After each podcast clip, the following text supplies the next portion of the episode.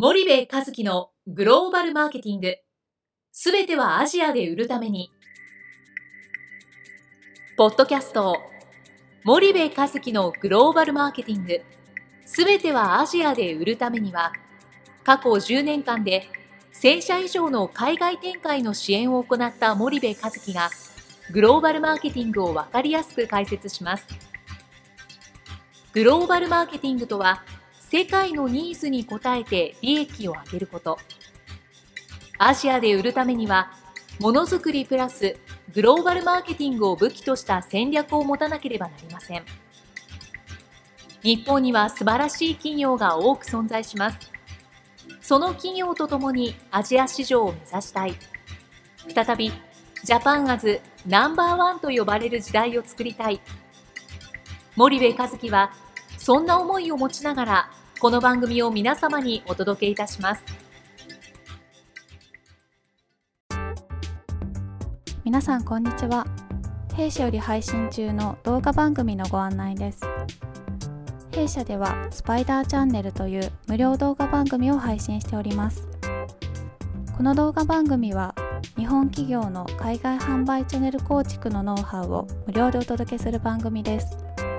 またグローバルビジネスに関するさまざまな情報もお伝えしています。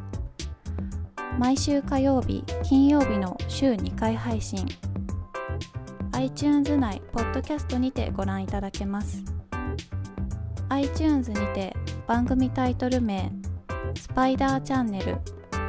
大文字で SPYDERCHANNEL と検索ください。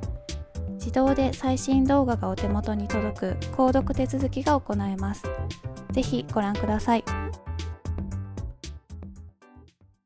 こんにちはナビゲーターの東忠夫です。こんにちは森部和樹です。じゃあ森部さんあの、はい、まあちょっとビジネスの方に戻りまして、はい、まあ最近お客様が結構お問い合わせいただく、はい、と思うんですけど、ちょっと、まあそのまあ内容の、はいね、細かいところまではいないと思うんですけど、はい、どういう傾向にあるのか、うん、まあ大手の企業さんたちがどういう考えを持ってるのかみたいなところを、はい、ちょっとできるところまででいいので、はいはい、リスナーの皆さんにも共有していただきたいと思うんですが。あのー、まあうちに問い合わせしてくる企業さん、はいはい、まあそもそもその販売チャンネルどうしようと、いう会社さんが、まあ、ほとんどですと、まあ、その海外に売りたいっていう方向性の中で、販売チャンネルがうち実はダメなんじゃないかっていうところまではあのなんとなくお気づきになられて問い合わせをしてくるっていうケースが多分大半だと思うんですよね。でその中で最近やっぱトレンド僕2つある気がしてて、はい、その一つが、はい、今までやみくもになんかアジアやってきましたと、うんうん、別にそんなにアジアアジアしてなかったし、はい、国内が良ければ、うん、アジア重要だって分かってたけども、今ほど必死にもなっていなかったと、まあ、一部の、国ではもう進出してるし、やってるけどもアジア全体捉えて本気でグローバルなんていうことはそそそんなになかったので。あのまあ言ったら戦略的じゃなかった、うん、なので、えー、まあななんだろう。ブンブンやってたっていう、うん、そんな印象が強い。でそれをやっぱり戦略的にやんなきゃダメだなっていうことを言い出してる企業がやっぱトレンドとして一つ増えてきたっていうのと、あともう一つその大手でもね例えばタイと中国には原稿があってやってるけど、はい、その他の国は輸出でやってますよみたいな、もしくはアメリカには工場はあるけどアジアはまだまだ輸出でやってますよっていう企業さんって多いじゃないですか、でその輸出もやっぱり日本国内外の、貿易会社とか問屋さんに、まあ、ひたすら輸出をして、その商品がどこの国にどういうふうにこう売れてるのかっていうのは全く理解というか、ほとんど知らないでね、やってきたけど結局それだと売り上げどっかで止まるわけですよね、はいはい、でそれをやっぱりもっとその我々が言うね、輸出型でもいいからチャンネルビジネスをしなさいと、はいはい、いうところにあのピンときて問い合わせをして来られる、あの会社さんが多いので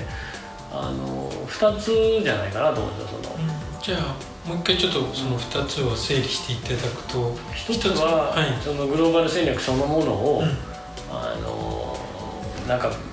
工場がベトナムにあるからベトナムだとかっていう今までのね、はい。はい、もしくはインドネシアにいいパートナー銀行が紹介してくれたからインドネシアだみたいな、うん、そういう話ではなくてもっとアジア全体を捉えた上で戦略的にどこの国からどう攻めるのかと、そういうことをもう一回組み直したいっていう、はい、そういうトレンド、はい、でもう一つは大手でも、まあ、中堅でも輸出でやってる国っていうのはまだまだあって、現地に生産工場を持たないステージ、はい、やっぱ持つっていうとそれなりにシェアがないと持てないので、うん、持たないステージの時に、えー、その問屋さん任せじゃなくてね、はい、自分たちで現地の消費者それから小売、うん、えー、中間流通事業者つまりはディストリビューター、うん、こういったところと接点を持ち、はいはい、えー、知り学び、やっていくっていう、そういう2つのトレンドがあるんじゃないかなと思うんですよね。なるほど。そうすると1つ目のトレンドについて1つずつお聞きしていきたいんですけども、その戦略性を持って、まあ多分グローバル戦略というよりはチャンネル戦略を考え始めているっていうのが多分1つ目だと思うんですけど、その辺は、まあ、今までどうで今ちょっと森部さんが感じているその戦略性っていうのはどういったところにあるっていうのは少し教えていただきたいんですけど。あの今までだと、はい、例えばその、えー、自分たちのね、うん。えー、その製品は優れていると、はい、非常に優れているんで、うん、これを持ち込めば大丈夫だドーンって言って失敗をするパターン、うんうんうん、でその失敗をに気づいた企業さんは、今度自分たちの商品はやはり優れていると、なんだけども前回失敗したのは現地にいいパートナーがいなかったからだと、はい、強いパートナーを見つけてば今度こそ成功するドーンっていう、まあ、この2パターンだと思うんですよね、うん。うん、けどこれでやっぱり成功してこなかったわけですよ、日本企業って。でそうするとその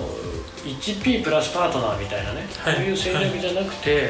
はい、例えばマーケティングミックス言ったらしっかり 4P 整えて出るとかね、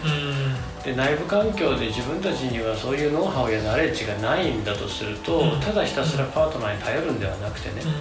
やっぱり自分たちがその現地のことを知らなかったらやらせるのはパートナーだったとしても知らなかったらそれは現地のパートナーが何を言ったって従うしかなくなっちゃうので、はいはい、あのそれをやっぱり学んでいかないといけない、うん、でそういうことに気づき始めていると思うんですよね、はいはい、でチャンネルに関してだって競合のチャンネルが具体的にそのどういうディストリビューションネットワークというかデザインストラクチャーが組まれていてね、どれぐらいの規模のディストリビューターを何社ぐらい使っててどういうエリアに展開しててで小売の配下力がどうで小売のその SKU ってどれぐらい配下されてるのか MT と TT の配下率がどうなってるのか、そんなことは全く考えずにただひたすら自分たちの商品がいい商品なんで出てってるわけですよね、でいい商品なんで気合と根性で頑張れば必ず敵には勝てるはずみたいな、はいはい、でローカル企業なんで敵じゃないっていう状況で出てったりとかね、はいまあ、つまりは品質が悪いから、うん、けどこれってファイブフォースで言ったらさ自分たちよりも品質が悪いんだけど代替品としてそれが使われてたりするってことは全然ありえるわけだから、はいはい、なんかそういうことをきっちり調べて戦略組んでいきましょうみたいな、うん、そういうふうになってきてますよね。なるほどなるほど。わかりました。じゃああの2つ目に関しては次回お聞きしたいと思います、はい、森部さんありがとうございました、はい、ありがとうございました本日のポッドキャストはいかがでしたか？番組では森部和樹への質問をお待ちしております。ご質問は podcast アットマーク spydergrp.com ポッドキャストアットマークスパイダー grp .com までお申し込みください。たくさんのご質問をお待ちしております。それではまた次回お目にかかりましょう。